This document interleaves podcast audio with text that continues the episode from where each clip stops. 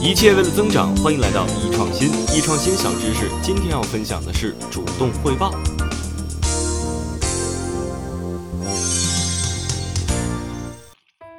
在职场中，领导交给了你一项任务，你会阶段性的向领导汇报吗？是不是要等到领导过问，你才回复他？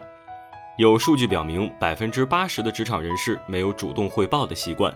那么，为什么这些人不主动汇报呢？主要有以下三种原因：第一，对工作不明了，不敢多问，问了怕领导怼你；第二，等工作完成了再汇报领导，到时候好好在领导面前露个脸儿；第三，领导太忙，怕打扰了领导，给领导造成了爱邀功的印象。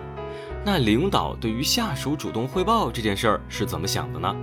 美国企业家麦考梅克说过这样一句话：“谁经常向我汇报工作，谁就在努力工作；相反，谁不经常汇报工作，那他就没有努力工作。”哎，你是不是觉得很过分啊？我也有努力工作，好不好？我只是比较低调，不在领导面前邀功罢了。我前天晚上加班到凌晨，还跟你讨论来着，你忘记了？但事实啊就是如此，领导要面对多数下属，你们之间的注意力是不对等的，他无法时刻都关注到每一个下属，所以呢，一定要养成主动汇报工作的习惯。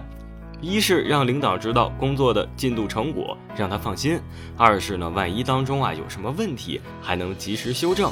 特别是发生以下五种情况的时候呢，更需要及时的向领导汇报。